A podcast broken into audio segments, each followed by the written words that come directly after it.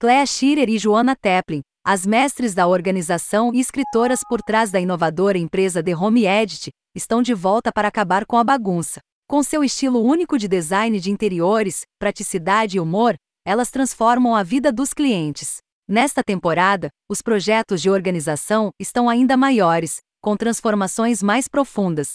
Além disso, o público vai conhecer as casas de Clé e Joana e acompanhar como elas tentam equilibrar vida pessoal e profissional. Elas também vão atender clientes famosos, como Drew Barrymore, Catherine Schwarzenegger e Chris Pratt, Vinnie Arlow, Lauren Conrad, Kelsey Ballerini, Danielle Brooks, Tyler Hubbard, Topper Guild e Kevin Hart.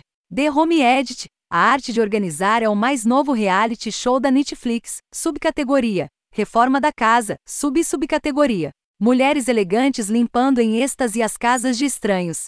O programa, que estreou na quarta-feira, 9 de setembro, é uma mistura de dois outros sucessos da Netflix, Tidin Apuif Marie Kondo e o reboot de Queer Eye. Como você pode imaginar, é um relógio bastante satisfatório. Produzida pela empresa de mídia Reese Witherspoon, Hello Sunshine, a série segue as gurus organizacionais Claire Shearer e Joanna Teplin. Eles são os fundadores da marca multifenizada The Home Edit, um império centrado no Instagram, que deu lugar a um livro best-seller, uma linha de produtos, um negócio nacional de organização doméstica e uma longa lista de clientes leais de celebridades.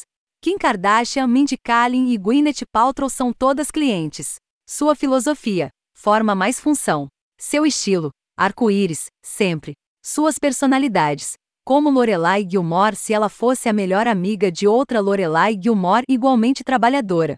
Se você é um fanático por organização, o tipo de pessoa cujo monólogo interno só para de gritar quando vê um bullet journal, você vai adorar o show. Eu não sou essa pessoa, mas ainda assim gostei de The Home Edit. Para mim, é uma série sobre duas mulheres doces e engraçadas limpando a garagem de alguém. Ainda assim, tiro o chapéu para o pessoal da Netflix, que em meio a uma pandemia histórica, criou uma enorme quantidade de conteúdo voltado para pessoas confinadas em suas casas, desejando estabilidade e conforto. Este programa vem logo após a terceira temporada de Selling Sunset e a estreia de Million Dollar Beach House, que oferecem escapadas elegantes de aço inoxidável. Organize-se com a edição de casa não é uma masterclass de design de interiores, mas será apresentá-lo a muitos sistemas de armazenamento de plástico e a duas mulheres que você gostaria que fossem suas amigas.